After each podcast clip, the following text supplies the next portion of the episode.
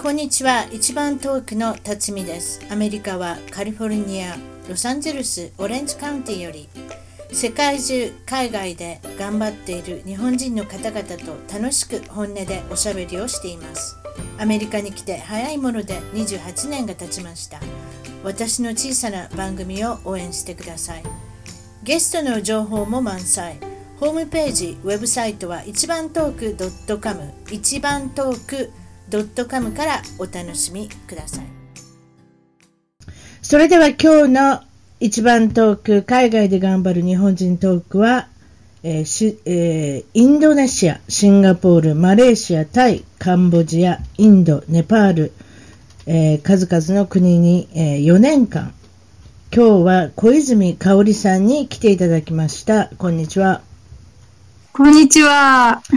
えーっと、今日は静岡県静岡市よりということで、今は日本の方に帰っておられるんですけれども、なんといろいろ、はいいろいろな国に行かれてるんですよね。はい、そうですうね。ん。その中で、えーっと、まあ、今はその静岡市っていうことで、まあ、ここははい何で、私はお茶ぐらいしかわからないですね。あとお魚が、お魚が美味しいんでしたっけ？ああ、そうですね。静岡といえば、海と山がに接しているのでな、魚は、そうですねそうです。シラスとか、そうですね。はい寒流と暖流が何か、そこで何か違いました、なんかそこで重なってるからたくさんいろんな魚が取れるとか、なんかそんなじゃなかったでしたっけ？大陸だなとか。はい、確かそうだったかもしれない。そうでしょ？はい地理の時間で習いましたね、そんなことを。習いましたね。でも、ちょっと遠い昔ですが、ねはい。まあ、習ってるけど、あなたは、まあ、その場所にいらっしゃるから、あんまりあれかもしれませんけれども、それで他に何、はいお茶以外に何があるんですお茶とお魚が美味しい以外は。お茶以外に、私の地域、朝畑っていう地域なんですけど、おはいあの、ハスの花だったり、うんレンコンうん。だったりとか、野鳥がかなり集まるってことで有名なんですね。なるほど。はいハスの花が有名だったらレンコンも取れますわな。まあそうですね。同じことですもんね。まあそうですね。はいなるほ。ど。そうですか。えっ、と、まあ、かおりさんは、まあ、今までに、えー行った国がもう一度言いましょう。インドネシア、えーシンガポール、マレーシア、タイ、えーカンボジア、インド、ネパール。まあ、その中でも、はい。えっ、と、はいまあオーストラリアの幅が、オーストラリア入らなかったですね。はい。あ、それ、そうですね。ここに入ってなかったですね。はい。うんオーストラリアは1年間いました。そうですか、はいオーストラリアの1年もいらっしゃった。そういうことで、あの、オーストラリアのはい印象はいかがですか、どんな感じですか？国民性、文化の違い、お国柄。ああ、と、オーストラリア人自体は、まあ、社交的で、あの、いつもウェルカム精神というか、そういう形で、そういう人たちでしたね。でも、しかし、私た、私は、あの、オーストラリアって移移民の国でもあるので、うん。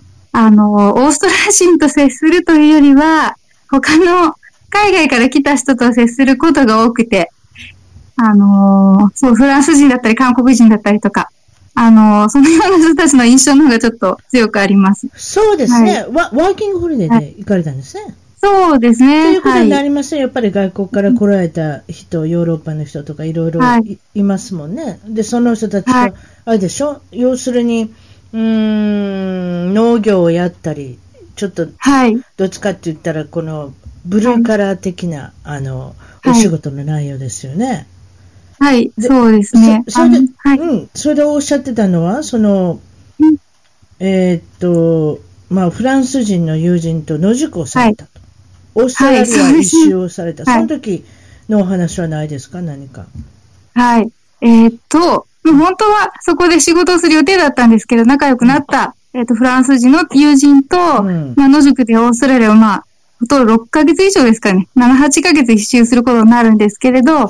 その時にうん、やっぱ、フルーツピッキングうんっていうのを、うんあの、まあ、やったんですね。その時に、あの、まあ、いろいろ韓国人だったり、まあ、中国人だったりとか、うんドイツ人やフランス人と、あの、様々な国の人と、あの、その仕事を一緒にやったんですけど、うん。あの、その時に、あの、見えたその、国の特性というのが、あの、やっぱすごい明らかに見え、見えたんですね。うん。例えば、どんな感じでしたか？その、今おっしゃった、その、まずは、どの国から行きましょうか？ドイツ人の方から行きましょうか？ドイツツ人が出てくるんですね。はい。うんドイツ人の人は、まあ、適度には休むんですけど、うん。あやられたルールはやっぱ守る、うん。あの、守られる人たちでした。はいうんはい。なので、まあ、日本人とちょっと似てる真面目さはあるんですけど、まあ、適度に日本人よりは休むというか、あのーあの、時間を、あのー見ながら、割合も見ながら、あの、適度にやっていました、ね。なるほど。はい。韓国人、はい中国人の方はいかがでしたか？まあ、この二つを一緒にしちゃいけないかもしれないですけどね。その、韓国人、中国人は、特にネットワークが本当に強くて、うん。あのー何月にはあそこの地域で何、どんな作物が取れるから、あの、あそこの地域の方が給料が高いからあっちへ行こうとか、あの、常に電話でもやり取りしてたりとか。あ、なんかぼーっとしてないですね。はい常に情報を集めて、はいあの、やっぱりその高いとこに行きたいしね、どうせだったらね、はい働いて儲かるとこがいいじゃないですか。そういった情報が、ねネットワークが、はいなかなかすごいですね。すごい、どうやったら稼ぐかってよくか彼らは考えてましたね。はい。それで、フランス、フランス人はどんな感じですか？フランス人の人は何、を笑ってるのあよくサボってましたね。はい。ああ、やっぱりね、人生は楽しくいかなきゃいけない。彼らから学ぶことも多かったんですけど、うまーく、あの、まあ、サボる。でも、あの、まあ、一日に彼らも、うんあの、稼ぎたい分量っていうのがあるらしくて、うん。まあ、今日はこのぐらい稼いだからあとは休んでいいやとか、あの、体を、あの、濃くしてまであやる必要はないとかっていうふうに自分も大事にしながら、まあサボってやってたような印象がありました。なるほどね。やっぱそう、まあそうでしょうね。なあの、うまいですね。うまい、うまいといううまい、うまいうまい、時もあるけど、もう見え見えな時もいっぱいあるでしょう。はい。だから、ドイツ人はよくフランス人はサボってるって、なんか、レイレイジー、レイジーってよく言ってましたね。うんねね、はいそうヨーロッパの中でもいろいろあるでしょうね。仲のいい国、はい仲の悪い国。うんまあまあ、フランス人の方、一番なんかゆっくりしているんでしょうね。ううんん。人生なんてそんな急いでもしょうがないみたいなとこね、なんかあるのかもしれませんね。そうですか。はい。ラオスに行かれた時、もうちょっとと、うんそれでちょっとはい。ボランティア看護師として、えーはい。2年間で3回行かれたんですか？はい。そうですね。それで、えーっと日本のお坊さん訪問、これで OK はい。はい。あ、というのは、えっ、と、日本で、まあ、自分のおばあさんのお墓参り行った時に、うんあの、お坊さんに出会ったんですけれど、はいそのお坊さんが、うん。まあ、30年以上、あの、アジアを支援している方だったんですね。うん。で、あの、私がまあ、看護師をしているということと、まあ、海外に、途上国のケアに興味があるってことを話したところ、はい。まあ、この方とじゃあ、調査に行ってみないかってところで、あの、行きました。あなるほど、そういうことだったんですね。うん。はい。で、ラオスの、えーっと、暮らしは、まあ、に日本でいう70年代の、はい。そんな感じですか？はい、そうです。まあ、私自身がその時代に生きてるかっていうわけじゃないんですけど、そのお坊さんが、うんまあ子供の頃、その方も、えっ、と、60代、70代の方なんですけれど、うんその方が、えっ、と、子供の頃と同じ、あのような、あのー状況だってことは言われてました。あはいなるほどね。やっぱり発展途上の国ですからね、まだまだね、そういうまで追いついてないってことでしょうね。それで国民性はラオスの方いかがでしたか？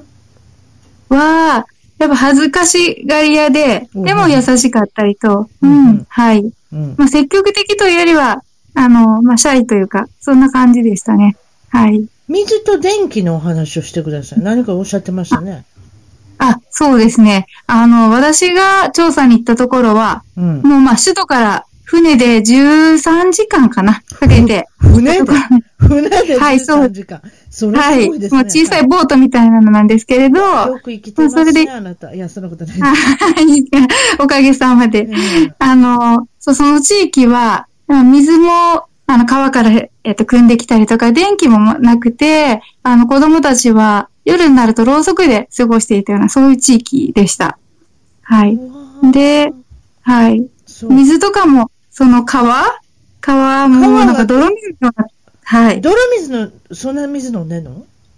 そうですね。まあ、その地域が、その川自体が、なんていうのか、石が、あ石があるというよりは、赤土のような、あの、そこが赤土の川だったんですけど、はいはいはいはいはいそのために、まあ、ど、あの、見た目はほとんどもう泥ですね。泥の色で、全く川底なんて見えないような、そういうとこなんですけど、えまあ、それを朝晩彼らは組みに行っえ。てう、ん。で、それあの、火を起こして、で、沸かして、それを布？布の中にこしてました。それを飲んでたり、料理に使ってたりとか、そういうことをしてましたね。そうなんではい大丈夫なんですかね、だってそこでいろんなことするんじゃないんですか？お風呂入ったりとか、なんか洗濯したりとか、そんなんじゃないんですか？そうですね。あのー水を汲んでる、あの、上流の方は、あの、おトイレをする、おしっこしたりとかしてる人もいた、いましたし、うん。じゃあその横で歯磨きをしてたりとか、あの、洗濯をしてたりとか、あうの、ん。そう、日常生活の様々なことやってるところの水を飲んでましたね。あなたははい。どうやって水飲んだんですか、その人たちはそのあのいはい。布のようなものでこしたりして、フィルターにしてっていうこと、あなたも同じようなことしてたんですか？えーっと、私飲み水に対しては、あの、ちょっとまあ、調査が、私が体を壊すことで調査が、あの、断念しては良くないってところで、うん。あの、水はペットボトルを飲んでいたんですが、うん。料理に関しては結局その水、彼らが作ってくれたので、あのー。その水を使ったものを食べていましたね。本当、はい。それでその、学校っていうのはあるにはあるんですけれども、その子たちがいる、行く学校がとても遠い、どれぐらい遠いんですか？そうな、あの、遠い子はまあ2日、3日、4日ってかかるぐらい遠いってことを聞きました。えー そうしたらいけないじゃないですか。どうしたらいいんですか、それは。まあ、そう、そうなんですね。そう、それで、あやっぱ学校も、あ家が学校から遠い子も少しでも教育を受けられるようにってことで、まあ、その地域の両親の人は家の近くに、あの、草で建てたりとか、あの、木で建てるっていう家があったんですね。はい。でも、それでもまあ、丈夫じゃないってところで、今回そのお坊さんと、まあ、ラオス人の団体の人たちが、うん。あの、寄宿舎という形で、まあ、木の、それ、あの、その草とか、あの、棒みたいな家よりは少しでも丈夫な、うん。あの、木の校校舎と寄宿舎ですね。うんそれを建てて、うん。彼女、あ彼らたちがそこで生活しながら学校に行って教育を受けるっていうような、そんな形に。で、学校の一番近いところに、とりあえずそういうバラックのようなものを建てて、はい。そう、そういうことですか？雨とかそういうのしの,、しのげるぐらいですね、そしたらね。そうです。建てたものはしのげるけど、まあ、親たちが作ったものは時々崩れ、簡易的なので、崩れてしまうので、また、あの、作り直したりとか、まあ、そうですね。あの、作りやすいし、壊れやすいっていうか、そんな感じでしたね。すごいです。なんか、程度を聞いてる小さい時に、あの、空き地にね、私たち自分たちの 建てたような、なんかそのイメージが今、ふと思い浮かんだんですけれども、まあ、はい。そういうことですか。とりあえずでも、まあでも勉強するっていうのはそこまでしなきゃ、頑張れ、頑張ら頑張らなきゃ勉強ができないっていうかね、私たちは本当にあの恵まれてますね、そういった意味ではね、そういうふうに考そうえると。ですね。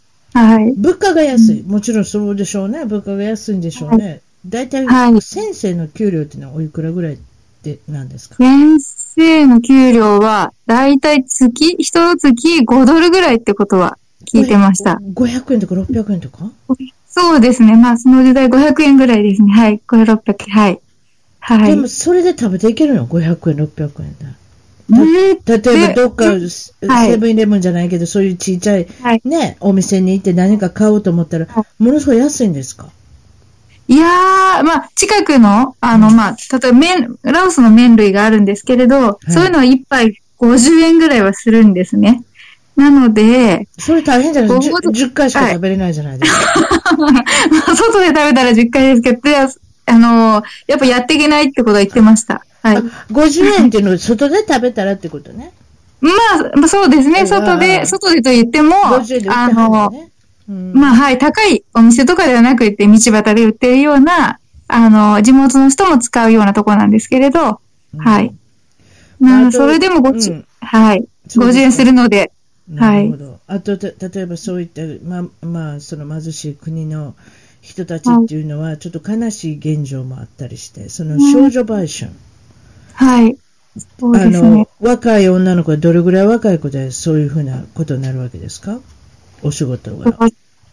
私が、まあ見たというか、聞いたのでは、10歳から12、3歳ぐらいでも、あの、そういうことが起きていることを見ました。あの、そう。それは年齢低いですね。そうですね。まあ、でも十、そうですね。私が本当に目の前で、目の前でというか、あの見たのは、まあまあうん。はい。ということは、女の子が、えーっと、は相手はあれですか？白人の男性っておっしゃってましたね。はい。ということは、はい他の国から来てるってことですよね？うんそれ目当てにね。そうですね。だ、だいたい、多分50代ぐらいか、まあ、仕事をもう終えた人たちのような、まあ、年齢の人たちが、引退したあのおじい、半分おじいちゃんの農家がいらっしゃると。はい。で、それが、まあ、その相手が、そんな若い子ね。はい。まあ、その若い、うん。はい。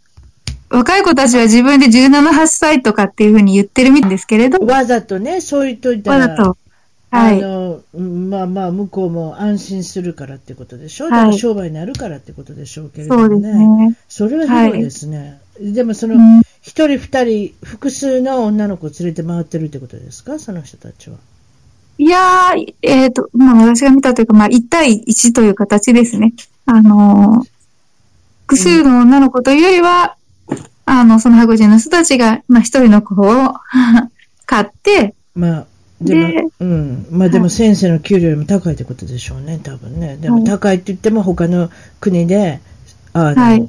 同じことをするよりは安いってことで。でも、はい。多分、この白人の男性も、あの、例えば、どこから来てるか知りませんよ。白人の方だったら、それこそ、ラオスだったら、オーストラリアとかヨーロッパとかは、ね、アメリカから来てるのかどうか知らないですけど、相当悪いことしてるんでしょうね、自分の国でね。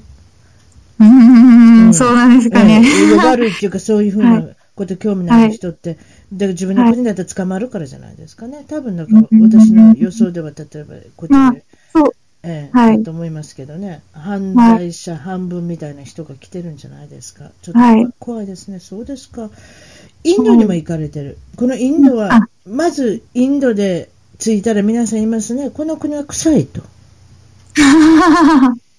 臭い。そう、もう慣れたので臭いっていう感覚はないですけど、まあ、スパイスの匂いと、うんあの、まあ、ゴミの匂いと、あとはお香の匂い。うんまあ、あそうですね。それがミックスされてるんですか？そうですね。うんうん、あとはまあ、まあ、日本ほどね、お風呂も入ってない人たちも多いと思うので、それも聞きますね。はい、そうですね。であのカレーのような香辛料から出る体臭とかはい汗の匂い、そ う何かそういうのがあるんでしょうね。一回ありますね。はいええなんか一回ありますねっていうか言い方おかしいですけれどもね。ちょちょっと面白い話しましょうか。うちの主人と家族で奈良に10年ほど前に行ったんですよ。そしそして、なんで行ったかっていうのはお仕事で行ったんですけれども、はい。それで、うちの主人がアウトソーシングって聞いたことあるでしょ？他の国から人を雇わなきゃいけない。どこでどこの人を雇うかっていうのは、今はインドの人が優れてるんですね。頭もいいし、それに安い。安くてはい、頭のいい人が雇えるっていうことで、アウトソーシングを使って、インドの人と、あの、一部ですね、あの、従業員さんを、あの、そのプロジェクト、うちの主人はコンサルティングやってるんですけれども、ああ、IT コンサルティングの中で、そのプロジェクトの中で一部の何人かの人を、まあ、インドからもらあのもらってくれて、あの雇ってくるってことなんですけれども、は奈良に来たんですよ。皆さん、その奈良に来て、奈良のクソ暑い、あの、奈良に来たんですけど、はい涼しいって言うんですよ。それぐらあい、やっぱりインドって暑いんじゃないですか。奈良ってなんて涼しいとこだって言うんですよ。で、冷房もないのに、涼しい顔しているんですよ。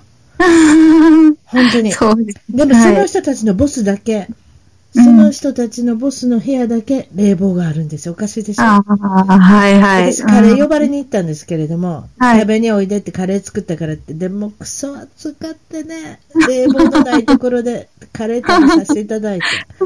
はい。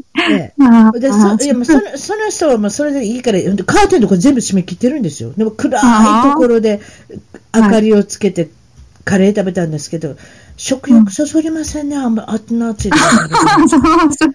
そうですよね。えその人そうその人たち4人ぐらいで住んでるのかな、でもその5人目の人はボスですよね、だから4人は雑魚寝してるんですよ、多分ね、はい。奈良でです、奈良のアパートで、でその6人目の人だけ涼しいところで冷房のところにいらっしゃるってね、すごいでしょ、それも。はいインドってでも、あることかもしれませんね。でも、うん、でしょ？日本でも、はい。うんそうですね。でもインドよりはいいって言ってたから、あ、そうなのかなああ、と思って。それで、そうです。あの、うちの主人が一回困ったことがあって、あの、お客さんからね、お客さん相手にしてますので、お客さんのとこに行くじゃないですか。ではいお客さんから苦情が出たんですよ。一人のインド人の人がすごい臭いって。お一緒に座はって、一緒に座ってられない。うん。一人の人じゃないんです。実はその人を代表してあ文句言ったんで、文句というか、あの、まあまあまあ、苦情を出しはったんです。臭いと。あ、あなるほど。ね、どの人ですかって指さしたら、ああ、やっぱりっていうことになって、これは誰が言うかってことになったんですよ。お前はる、お前は臭い。なんとかしろって。そ そしたらうちの主人が、あまあ、はい一番、その時はう、その、プロジェクトのマネージャーだったんで、じゃあ俺が,、はい俺が言うと、ことになったんです。うんうんどでも、どうやって遠回しに言ってもお前は臭いってどっかで言わなきゃいけないじゃないですか。そうですね。で、あの、彼らは、うんはっきり言わないとわからない人たちだと思うので、そして。ででも、そのはいアメリカ人っていうのははっきり言うような言わないような。やっぱりその、いろんな国の人と、あの、移民の人と暮らしてるんで、そうか。そういうふうに言うと差別と思われたら嫌だとか、そういうふうにわれた人に嫌われたくなるとか、その、はい。あの、そのハラスメントみたいなね、言い方されしたりいけないから、遠回しに言おうと思っても、でもやっぱどうやってもいい。だからこう言ったんですね。あの、はい。シャワーってあるよねって。ああ、なるほど。き君はシャワー毎日入る人、それともたまに入る人、どっちって聞いたんですって。優しいですね。いや、それもう、もう、臭くですよ。もう、もう、みんなで考えた私も私も考えたんですよ。みんなでどうすはいるどうする考えた。そしたら、うんたまにしか入らないって言ったんですよ。でもその時はピクッと来なかったんですね。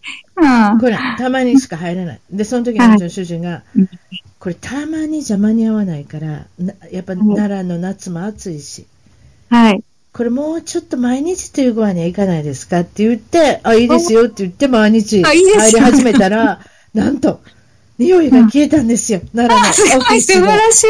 ええ、でもね、はい。でもそ,、はそれは奈良だからね、あの、できたんであって、インドだと大変でしょうね。ああ、そうですね。インドだったら、夏ほど停電にもなりやすいし、うん、水も断水が起きるので、うん。うん、うん難しいですね。はい。ね、もう、うんうんもうそうなったらあなた自身も臭くなったらいいんですね。そそういうことです。まあ、一緒に臭いので、お互い何も言わないですよね。確かに。すごいですね。そうですか。そうですそれで、おっしゃってたのは、えー嫌なことは食べないで口にすると。ああ、はい。嘘が上手。嘘も上手。嘘うまいんですか、あと気にしない。大引かない。問題にしない。協調性はない。発言力。実行力がある。家族を大事にする。さあ、はい。説明してください。はい。こう言うと私も言いたい放題でインド人になってきたなと思うんですけど、はい。あの、そうですね。嫌なことは絶対食べないって本人たちも言ってます。あの、後から憤慨しちゃっても意味ないじゃんってことを、あの、本人たちも言ってましたね。でうんはい。で、あと、まあ、嘘がうまいっていうのは、やっぱ嘘をついてでも利益をあの得ないと、あの普通に仕事をしてるだけでは、やっぱり安い賃金でもあるので、あのー自分の利益につながらないっていうのもある感じですね。はいうんうんうんうんうんうんなるほどね。まあ、そういうことですか。家族を大事にするっていうのは、うーん、あの、まあ、他の他人は気にしないんですけれど、うん。やっぱ自分の家族を大事にするところがあって、特に、あの、兄弟の中でもお兄さんだったりとか、あの、上に当たる、兄、お兄さんに当たる人たちは、やっぱ自分が働いてでも、じゃあ弟を、じゃあもっと勉強させてあげようとか、うん。あとお母さんのために、じゃあ、まあ暑いので、じゃあクーラーをローンで買おうとか、っていうような、あの、ことをやってましたね。はい。うーん、そうなんですか。それで、あの、インド人の方は世界で、えー6人に1人がインド人になったんですね、今ね、確か。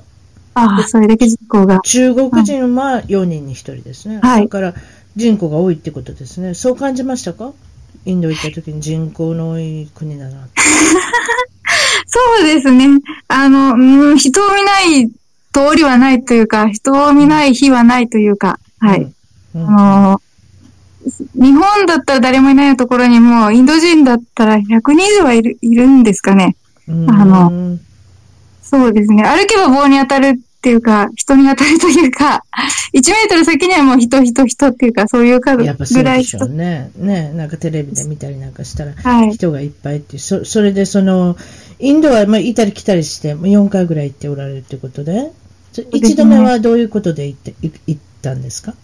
一度目はまあバックパッカーで行ったんですけれど、その時は、まあコルカタにある、うん。あの、マザー・テレサの家っていうところがあるんですね。そこで、まあマザー・テレサは9施設ぐらいコルカタにあるんですけど、そこでまあ看護師として、あの、ストリートの傷ついた人たちのケアを、あの、してました。うん。で、二度目は、二度目は、えっ、と、その後、まあ、インドに長く住もうって思いもあって、うん。あの、行ったんですけど、まず最初に、あの、ヨガアシュラムに、ヨヨガを創設した、あの、聖者の人が、もう亡くなってしまった聖者さんがいるんですけど、その人は昔医師だったんですね。うん。で、その人の考えに共感をしたので、うん。あの、一回そのヨガアシュラムに、あの、勉強しに行きました。でその後、まあ、ボランティアをした後、うんあの、自分でインド人のクリニックを探して、うんあの、まあ、がん、が、終末期の人々の訪問看護っていう形で、あの、ボランティアをやりました。うーん、そうですか。それでまた3度目もある。3度目は？それは、まあ、同じところにまた行ったんですけど、日本でちょっと仕事してたこともあって、休みを、はい長期の休みを利用して行ったんですけど、うんあの、同じ、まあ、終末期の人々のケアをする上で、修道院に、あの、うんシスターたちと一緒に住みながら、うんそのインドのクリニックでボランティアをしました。うはいそれで、今度は4度目なんですけれども。4度目は、そ、そんなに魅力があるんですか？インドよう行きますね。いやー、好きな部分もあるけど、合わない部分もすごいあって。うんでもまあ、まあなかなか興味ある。その4度目はいかがですか、はいどうどういう形で行かれたんですか？そうですね。あの、まあ、もっと長く、あの、地域でやっていきたい思いがあったので、今回は日本の青年海外協力隊って、あの、うんはい JICA って言うんですけれど、あの、えっ、と、期間を利用して、はい。えっ、と、デリーから2時間ほどのところのスラムにある、はい。あの、インド人が経営する NGO に配属して、うん。あの、そのヘルスセンターで働きながら、あと、個人に住みながら、子供の面倒を見たりとか、地域の人のケアをやってましたね。はい。その個人のことでおっしゃってたのは、はその、はいか、鍵が何重にもかけてあるっておっしゃってたじゃないですか？はい こ。れはどういうことですか？えーっと、実際まあ30ぐらいにかけられてたんですけれど、うん結局まあ、個人に住んでる子供たちっていうのは、出稼ぎで遠くから来たりとか、あと、は、まあ、えーそうですね、出稼ぎに来てきて子供たちなんですけど、その子たちが、まあ、逃げてしまう。この生活が厳しくて逃げてしまうのを防止するために、あのーまあ、鍵を三重にかけられていましたね。はい。それ、逃げてしまうっていうか、もともと個人が成り立つぐらい孤児が多いっていうことはどういうことだと思います？あなたから見てて。何の理由でそんなになってるんだと思います？そう、まずは、あの、まあ、教育も受けてないような、あの、貧しいアウトカーストっていうんですかね。そういう人たちって、まあ、えっ、と、結婚した後、あの、男性が、やっぱお酒に明け暮れたりとか、あの、えー家の面倒を見なかったりとか、家の家族の面倒を見なくなったりとかして、うん、あしていく人が多いんですね。インドでは。うんうんで、で、まあそういう家って、あの、家計も成り立たないこともあって、まあ、うんその親戚が、あのーやっぱ悪い人がいると、そこの家の子供を連れ出して、あのー労働に行かせたりとか、そういうのもも。多くありました。あーあー、なるほどね。そういうことなんですね。ううんん、そうですか。それでその逃げる理由は何なんですか？孤児院に行ってたらなんか安全そうでいいじゃないですか。そうじゃないんですか？そうですね。まあでも、ち、その孤児院の子たちって、まあ、えー通りも、あのー通るんですけれど、インド人ってやっぱり家族をね、大事にしているので、あのー外に人たちは自由に子供たちは遊び回ったりとか、学校終わった後遊び回ったりするんだけれど、その子たちは、あの、学校から終わると学校の門から家の門に、えっ、と、通るまでも見張られて入るように、きあの、されて、自由もまんな全くないんですね。で。うん。で、やっぱインドってやっぱ体罰も多いので、あの、うん個人にいながらも、あの、汚い言葉で上の人に言われたりとか、やっぱ、えっ、と、言うこと聞かないと、うん。ビンタをすごい勢いでされたりとかっていうのもあって、あの、子供もやっぱ自由が欲しくて、出たかったりとか、やっぱ自分を認めてら、認めてもらえないって思いも、家族じゃないっていう、そういう悲しい思いもあって、逃げる。そんな感じがありますかね。はい。体体罰目の前で見ましたか？えーっと、見ました。でもそれは、えーそうですね、見ました。はい。うん。例えば悪いことしたらとか、逃げ、はい。あ。逃げようと思ったとか、な何かそういうことで、そこの先生に歯向かったっていうことですよね。ルールに歯向かったってことですよね。はい。うん。で、ババチンってもう叩かれるんですか？そうですね、あの、うーん、もうなんか首が折れるんじゃないかっていうぐらい、その強い勢いで、すごい音で叩いてました。はい女性も叩くの？女性も女性、そうですね、女性叩きますね。あの、女性も叩くし、女性が、その先生も叩くんですか？女性の先生も。なんかややこしい言い方ですけれど。そうですね。まあ先生というか、まあ、寮母さんもそうで両すし。うん。はい。あ、そう、あとはぱりそそうです。上の子も、個人の上の子も自分がされるので、下の子にもそういうような、あう。の、ああ、でもやっぱりあなた見てて辛かったでしょ？そういうのってね。そうです。そうな、その時は、あの、まあ、子供にも、それ良くないってことを言ったりとか、あと、うんやっぱ物分かりのある、その20ぐらい、20歳ぐらいになった子供が、あの、相手にそれは良くないってことは言ってたりしてましたが、子供なら言えるけど、結局、寮母さんだったりとか、先生たちには、なかなか言えないですね。みんながそんな状態なので言えないから。そうね、あなたはそういうことよね。だからあなたは少数派ですからね。なんとも。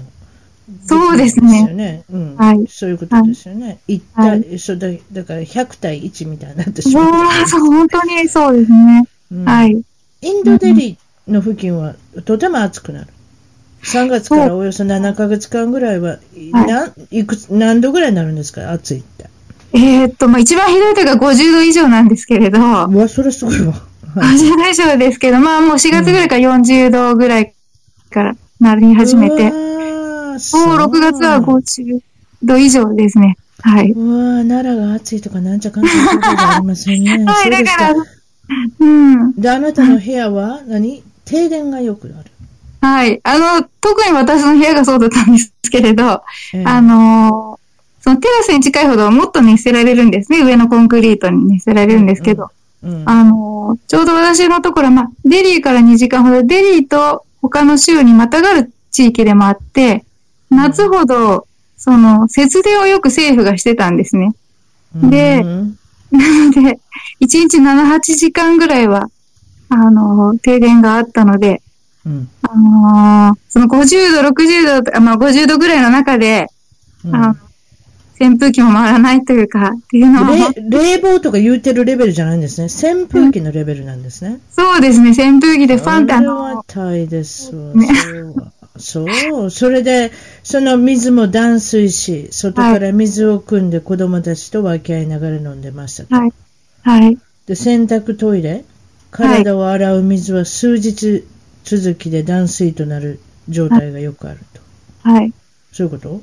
はい。あ、まあ、結局飲み水も、あの、体洗う水も同じなので、結局一番大事なのが飲み水であったりとか、まあ、料理に使う水でもあるので、それが行き届かないと、やっぱり、洗濯も、まあ、洗濯も手でするし、トイレも手で洗ったりするんですけれど、あの、その水には行き届かないので、結局例えばその、水は大丈夫なんですか？ラオスの水はちょっとやばかったですけど、インドの水はいかがですか？見た目は別に、あの、ラオスほど泥とかではないんですけど、あの、普通にまあ水道の水を私が、まあ飲んだとしても、少しお腹が緩くなったりとかはしますし、最初の頃はもう、本当に3、4日下痢が続いてたりとか、ってことはよくありました。はい。暑さ、暑さと睡眠不足で診療所で立っていられず、思考ゼロの日々がよくあります。はい。そうです。睡眠不足のことを言うてください。何か言うてましたね。個人での。そうですね。まあ、一つは暑さっていうのもあって、眠れないっていうのもあるんですけど、うん。あの、私自身がまあ、だいたい9時から5時まではヘルスセンターで働いていて、で、まあは帰ってくると、まあ子供たちが悩みを相談したりとか、勉強を見たりとかっていうのをしてたり、あとそ、れなにこあなたが個人で寝泊まりしてたってことね。そうですね。私の住みがが個人に収容されてたんですね。はい。うんなのでやんちゃな子供がいっぱいいるし、それにもう暇こいてるもんやからもう大変なことになってるわけね。かおりちゃん、かおりちゃんって言って。あそうですね。うんそう、歩けばもう子供たちが寄ってきて、まあ、あうと精神的な悩みをあの持ってる子もいるので話聞いたりとか、うんあとは、病気、や、あの、精神的に弱いと病は気からっていう感じもあるのか、子供たちも体調を崩すの、よく体調を崩してた、個人の子たち。なので、そばにいたり、夜中病院に連れてったりとか、っていう状態で、ほとんどなん一日中休みがなかったというか、そういうのもあ暇がないわけ？そうですね。ね。あとは、寝でも、れるでも、でも夜になったら、一応はい就寝時間とかないんですか？個人は。そうですね。結局、まあ、10時ぐらいまで子供のことやって、で、その後自分の、えっ、と、服を洗い、洗ったりとかして、でもあ夏、自分で手で洗わなきゃいけないの？そうですね。あの。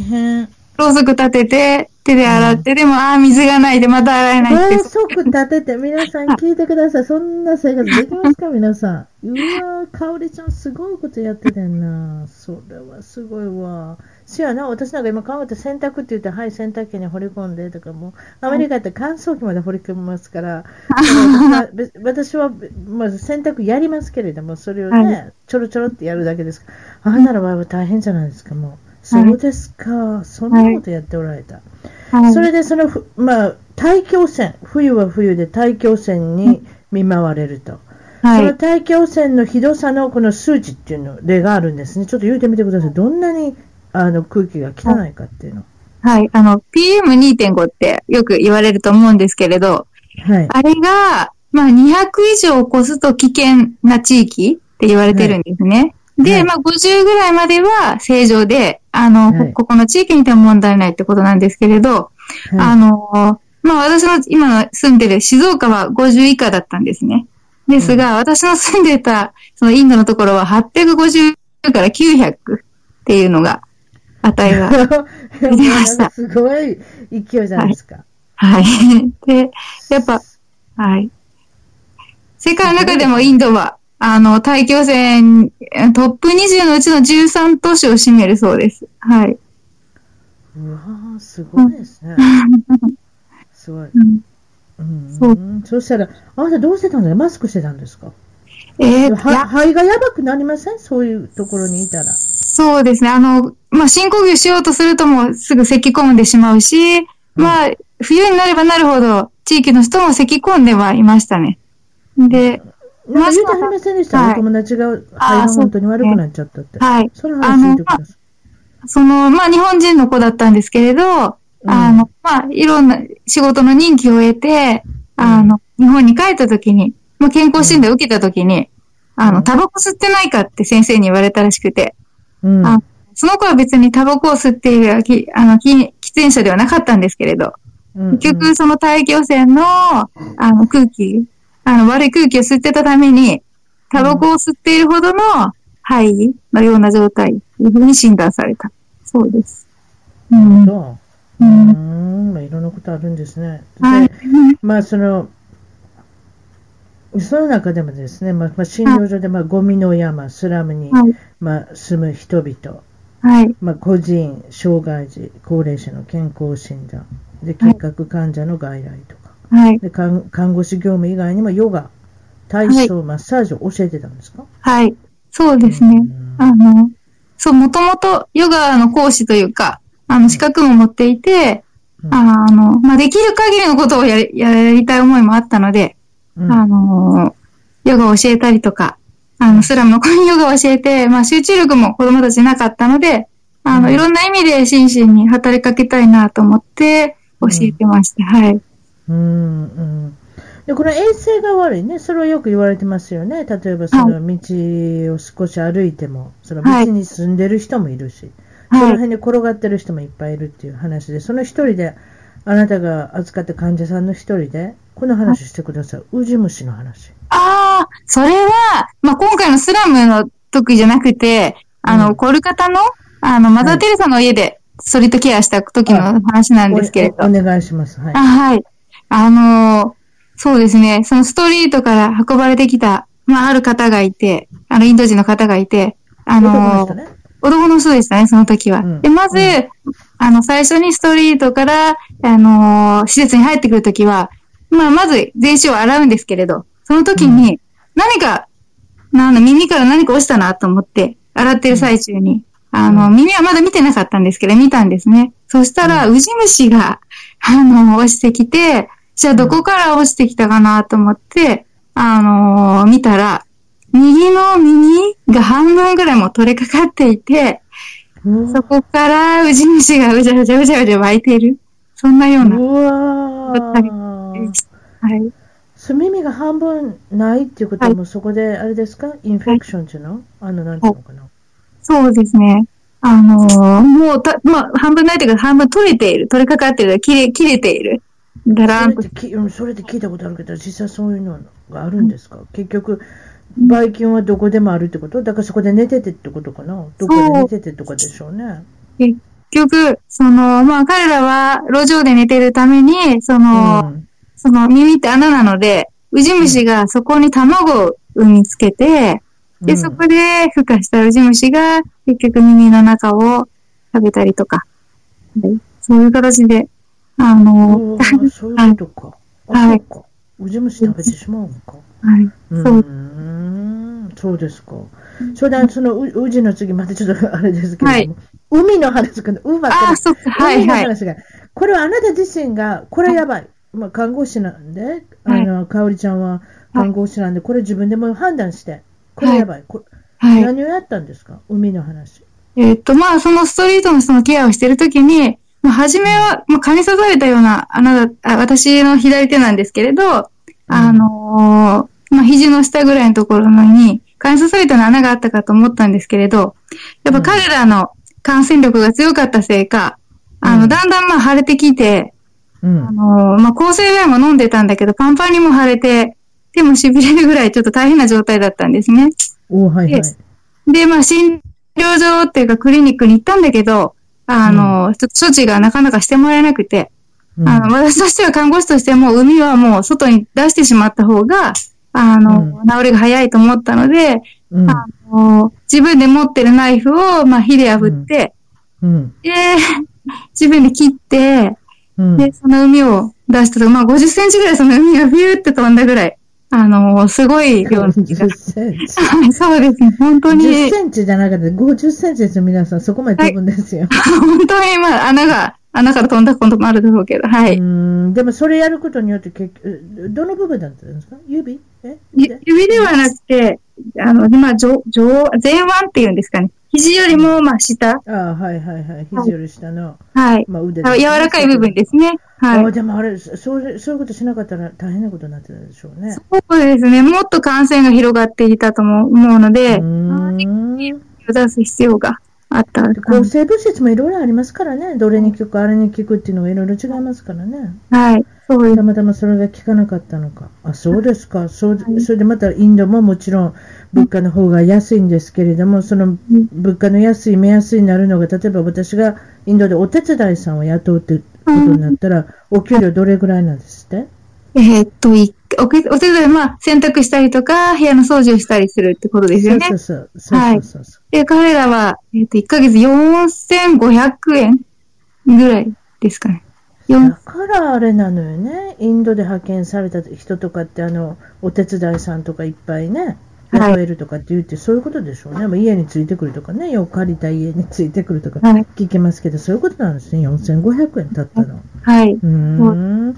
それでやっとあなたのご実家のお話をすることができあました。はい。インドのお話お話ばっかりしてたから。。はい。で、えっ、と、静岡の方ですね。実家はね。ではいお父さんはサラリーマン管理職だった。はい。でお母さんは、まあ、あの、専業主婦をほぼされてたっていうことで。はいでごはい兄弟はお兄さんが一人。いくつ違いですか？えっ、と、三つ違いですね。三つ上の兄。うんはい。三つ上のお兄ちゃん。はい。それで、えっ、と、かおりさんは、えっ、と、小さい時はどんなお子さんになったんですか？えっ、と、まあ、め面倒を見る子ってことはよく言われてて、まあ、いうんいじめられる子のそばにいたってことは、大きくなった時に友人が言ってました。で、あとはまあ、うん泣かない？でも、やっぱひょうきんなことが好きだったり、まあ、うん運動したりとか音楽したりとか、あー表現することが好きだったですかね。はい。うーん。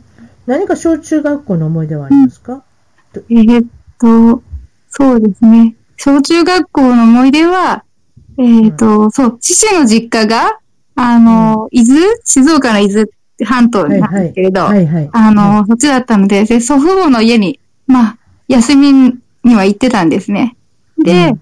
そこでまあ、海で泳いだり、貝を拾ったりとか、山の畑に行ったりとか、まあ、えっ、と、つ畑で採れた野菜を川で、あの、野菜を洗ったりとかっていうことを、まあ、いつもおばあさんのと一緒にやっていて、それが一番の思い出ですね。はい。うーん、そうですか。はいそういう、それでその時のあたりのその夢、その時は夢何かありましたか、何になりたいとか。えーっと、ちょうどその頃の時期っていうのは、あの、大草原の小さな家っていうのがテレビでやってたこともあって、はい。あのそんな、まあ、海外のテレビなんですけど、海外の自然の中でアメリカのやつですね。覚えてますよ。えーはいあの、お父さんの名前なんでしたっけ忘れましたけど。あれ、あ、そうだしか出てこな？い。はい。うん、おロローラちゃんやったっけ ?3 人の女の子、そうですね。。はい。で、お母さんとね。はい。はい。うんでまあ仲良く住んでるんですね、どっかね。はいうんそう、まあ、家がちょっと、あの、両親が たいつも大喧嘩してたこともあったので、たまたまそのテレビを見たときに、あ、私も海外に行って、こういうこういう自然の中に住みながら、あの、まあ、うん。外人さんと結婚して仲良い家族を持ちたいってことは、あの、強そく思って、思ってたんですか？はい、はい。うん。確かにね、まあ、テレビ見てたらそういうふうに感化されるでしょうね。はい。で高校、高校は、えっ、と、バレーボールに、えー所属されてたっていうことで。そう、そういうことですか？なんと片道、どれぐらいそう自転車で通ってたんですか？はい。静岡人って、あの、よく自転車をよく使うんですけど、片道1時間、あの、ダッシュで1時間、あの、ダッシュでした。ダッシュでしたはいすごいですね。はいそう。で、バレー部のその朝練、はい朝の練習、夜練、夜の練習も、はい。えっと、自転車で。はい。練習してから帰ってくるんですか？また。当たり前ですけれども。それはすごいですね。はいボールが好きだ、ボールが好きだったって書いてますね。はい好きだったんでしょうね。そうですどね。のポジションはどこですか？ポジション。ポジションはやっぱち、私背が低いので、うんまあ、レシーバーレ、レシーバーでしたね。はい。あ、レシーバー。あはいポーンと飛んできた、それ1球目のポンってあれですか？はいレシーバーレシーバーってですかそうですね1球目っておかしいです。はい。ごめんなさい、すぐなんか私が喋ると、あの、野球みたいになってしまう あの、あの、撮りたくなりました、今。あそうですか。そう、はいなるほどね。そういうことで。えーそれ以外は将来に向けて英語の勉強をしてたりとか、はいはい。大学をアメリカに留学することを考えてましたと。はいでも日本日本を好きになってから海外に行こうと決め、それで高校卒業後は実家を出て、日本の看護大学に、看護短大にはい。入学されたと、はい。まあ、そういうことが今の看護師っていうことのね。あのことですよね、はい。それは先ほどおおっしゃってたあれですか、やっぱり人のお世話をしたい、どうして看護大学になったんですか、ああ、そういうのは、まあ、さっき、その夢、あの、海外で結婚して家族を持ちたいっていうの、夢もあったんですけど、あの、その頃同時に、まあ、またテレビの感化でもあるんですけれど、ええ。あの、孤児院、えっ、と、エイズ孤児のテレビを見たんですね。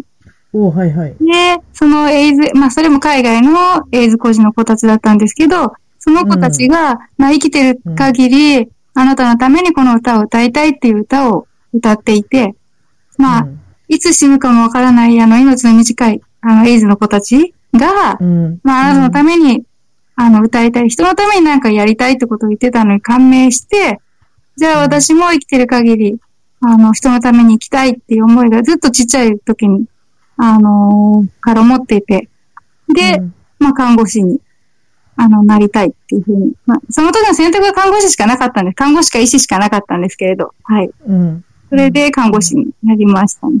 はい。うーん、そうですか。その在学中に、3週間のアメリカ、ネブラスカ州に語学研修で行くことになって、はい。ネブラスカ州っていうのは田舎ですから、その大草原の小さな家に一番近い、あの環境にある、環境にある地区かもしれませんでしたけど、いかがでしたか？ネブラスカ州は。わたあの、そうですね。アメリカの人に言うと、なんでそんな田舎に行ったんだって言われますけど、私はすごいやっぱ自然もあったし、リスもよく行ってたので、あの好きでしたね。そして何よりも、やっぱ海外に来た思いがあったので、あの、英語で他の国の人と喋れたってことが、あーうん、とてもうん好きでまた戻ってきたいっていうふうには思ったりもしました。はい。なるほど。はい日本では病院でバイトしたり、看護師さんとはい。患者さんと関わりと。はい。そそれでまあ感銘を受けて、その後日本の病院に就職し、はい。まあ、苦しさもあったが夢中で働くと。はい。休みはサーフィンで気持ちを解消。好きな仕事と、えー自然の中でのスポーツもでき、まあ、充実したはい生活であったということで、はまあ、もちろんその海外に興味にあったのは、まあね、あの大草原の小さな家もありますけれども、はい。あのどういったことだったんでしょ海外に興味あったのは、まあ、う。うんまあ、ちょっとさっきも言ったんですけど、あのーまあ、毎日ほとんどが親が喧嘩をしていて、あの、のそうですね。相手をまあ否定するような言葉も聞いたりとか、あの、いうんあの、お互いいい人たちだったんですけれど、そういうことも聞いてたこともあったので、あの、うんまあ、あさっき言いましたね。大作業の小さなに憧れたことと、あとは、あの、外国人の医師で、エイズ孤児を、あの、見る、テレビ番組見たので、うんはい。まあ、親の喧嘩ってはい助けれませんからね。はい。それは辛いですね、子供として。そう、でも、そうですね。どうにか、あの、癒せないかってのはよく考えてました。なので、うーんはいででもやっぱり難しいですよね。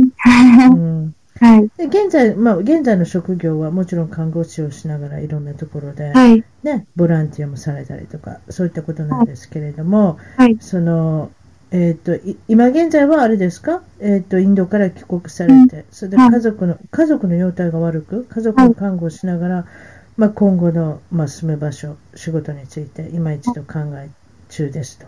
はい。で、看護婦での、まあ、勤務は、その、がん病、がん病と、うん、眼病と、まあ、がんの患者さんがはい。いたっていうことで、はい。まあ、そのお話を少し聞きたいんですけれども、そう若い患者さんもいたんですか、やっぱり。どれぐらい若い患者さんって言いました、うんと。えっ、と、私がまあ、まあ、就職した頃っていうのは20代なんですけど、20 20代前半なんですけれども、患者さんでも、まあ、20歳だったり、若い子はもう16歳とか、18歳とか、はい。あそのぐらいの患者さんはいましたね。はい。ぁうー。んうんうん、でも、よく言われる、例えばその若い人だと、やっぱりそのがんの、あの、進行率が高いとか、早いとか、なんとかそういうのもやっぱりあ。見ててあるんですか？感じました？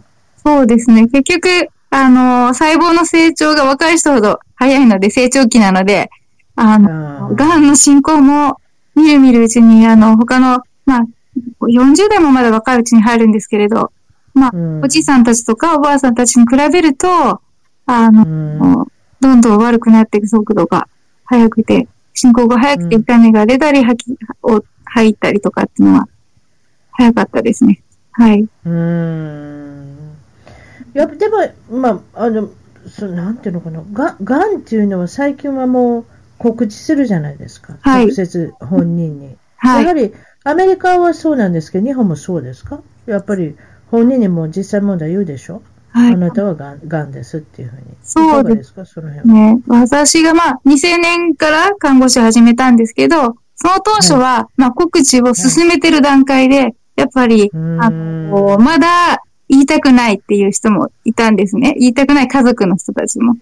でも、うんやっぱり言わないと、あの、どんどん末期になってきたときに、家族とその患者さんの間に隔たりが起きるというか、疑いが起きちゃったりとかして、本音を言い合えないう。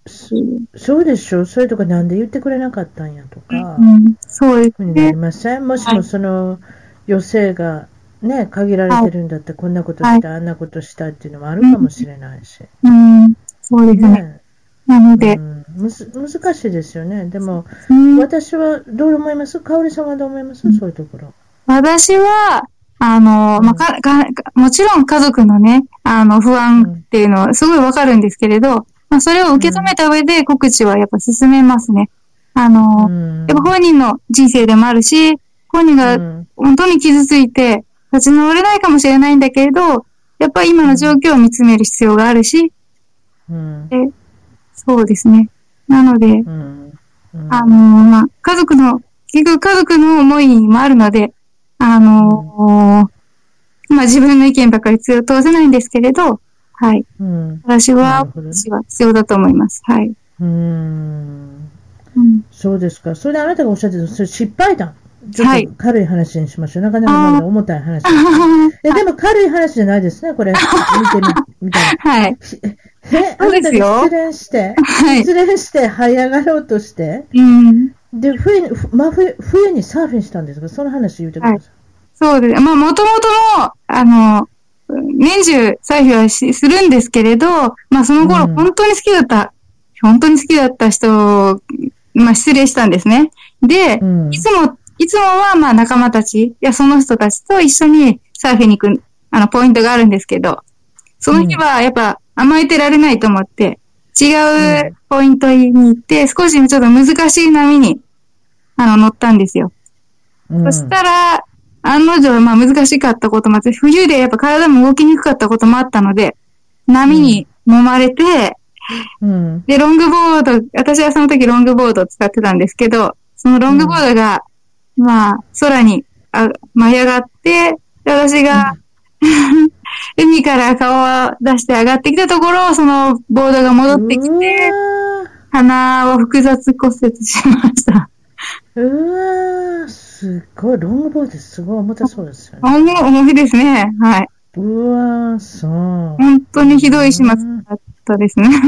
うんと、まあ、まあ、後に残ってなかったらいいですけど、ちゃんと息できてますか？鼻がとりあえず、うん、できてるかな？はい、できてその時、つその時、ついでに鼻もきれいに直してもらったらよかそう そうそういうの聞いたことあるよ。いやー、あ思鼻いましたよ鼻を打ったついでにきれいに鼻にしといてください。ニコル・キドマンのような鼻をしてください。ほんとね、その時にしてから考えないけど、後で思いましたね、はい。うん。どうせやったらね、まあ、わからないですけど。そうですか。それで、えーっと、まあ、その受けそうなお話、何かありますか？って言ったら、なんはいかその間違い電話の人と、はい、うんあの、すごく長く話したんですって。はい、でも本当にね。はい、これはね、人生救われたのでね、ありがとうって今今でも言いたいんですけど、その、ちょうど看護学生の頃に、あの、まあ、いろいろ悩んでて、あの、悩んでた時期があったんですね。ええで、そこで、いあの、いつも、宮本さんいらっしゃいますかって言って、あの、よく間違い電話がかかってきたんですね。あの、うん。その時は携帯じゃなくて家電だったんですよ。私が持っていたのは。でうんうんうんで、その日も、私がまあ家に行った時に、あの、宮本さんいますか？って間違い電話がかかってきて、あのうん。まあ、いつもかかってくるので、いつも、そあの、間違われるんですけどね、っていう話をしてったら、あの、だんだんに話が、人生の話に変わっていて、通ったって4時間ぐらい喋りました。はい。あ相手の人は何す、えっと、関西人やって朝人、そうでした。はい。あのーうんその、ちょうど浜、あ私は静岡県の浜松市に住んでたんですけど、ちょうどうん3歳から、あの、展示会、ジュエリーの展示会だったのか、あの社会人向けに、あの、そういうのを売っていて、電話をかけているとこ、うん営業で電話をかけているとこだったんですね。はうい。ん。で、はい。その方と話をしているところ、あの、なんだろう。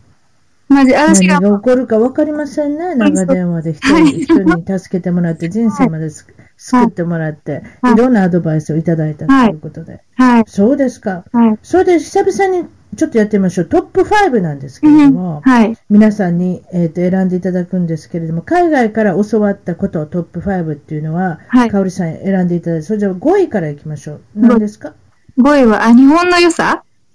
うん。の良さですね。はい。まあ、外に出てみたらよくわかるってことでしょうね。はい。まあ、うんそうですね。あの、人を思いやるというか、そういうのはよく感じました。はい。うんなるほど。よ、4位は？4位は、分かりきれないこともあるっていうのは、特にインドですけれど、感じました。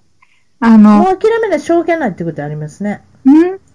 そう、分かりきれないというか、はいもう諦めなきゃしょうがない。はいもうだからもう平行線辿ったまんま。はい。そうですね。うん。あんそうですね。理解したいと思はい。理解したいと思ってきたけれど、やっぱり文化も違うし、あの、そまあ、血も違うから、う。そういうこと。はい。ね、時間かけてやってみたけれども、結局そういう結果く、結果になるってことかな。はい。それはよく感じますね。あと3位は？3位は、まあ自分は自分で良いっていうふうに、あのーまあ自信を持つというか、そうですね。そういうことです。はい。人と比べないでいいと。はい。自分は自分でいいと。